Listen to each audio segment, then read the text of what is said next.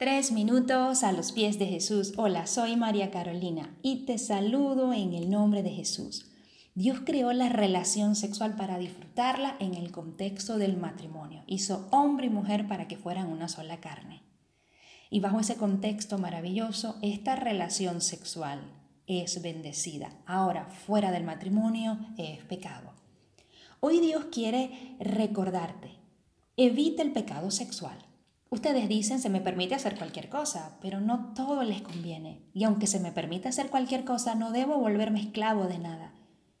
Dice la escritura, pero ustedes no pueden decir que nuestro cuerpo fue creado para la inmoralidad sexual, fue creado para el Señor y al Señor le importa nuestro cuerpo.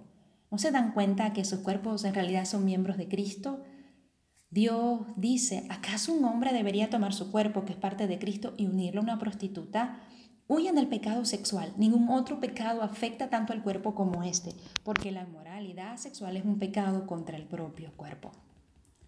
Dios está recordando en el libro de Gálatas capítulo 5 versículo 16, así que les digo que vivan por el Espíritu, no sigan los deseos de la naturaleza pecaminosa. Ahora, pongamos atención. ¿Qué está llevando a que tengas relaciones sexuales antes del matrimonio? Necesidad de aceptación, de aprobación, presión, ¿Será que estás recibiendo mensajes confusos en casa? Papá y mamá solteros o viudos te dicen no tengas relaciones, pero también están teniendo ellos relaciones fuera del contexto matrimonial.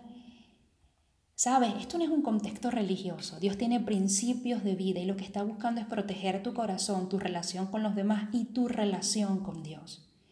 Así que si tú hoy puedes decir no a la tentación sexual, no a tener relaciones sexuales antes del matrimonio, Confiésalo, acepta el perdón de Dios, descubre los motivos o el origen de esta práctica y elige mantenerte puro. Y hoy tenemos un ejemplo maravilloso. José, en el capítulo 39, versículo 11 y 12, dice que un día fue a entrar hacia su trabajo y no había más nadie allí. Así que la mujer de Potifar lo agarró y le ordena, vamos, acuéstate conmigo. Pero José se zafó de un tirón, dejó su manto en las manos de ella y salió corriendo.